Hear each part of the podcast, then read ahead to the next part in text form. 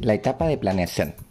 En esta etapa se fija el curso concreto de acción que ha de seguirse, estableciendo los principios para orientarlo, la secuencia de operaciones para realizarlo y la determinación de tiempos y de números necesarios para su realización. Los principios de la etapa de planeación son el principio de la precisión, en el cual se establece que los planes no deben de hacerse con afirmaciones vagas y genéricas, sino con la mayor precisión posible.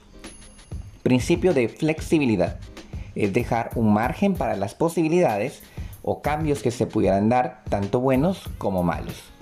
Principio de la unidad consiste en trabajar de una manera unida, coordinada e integrada para lograr la meta propuesta.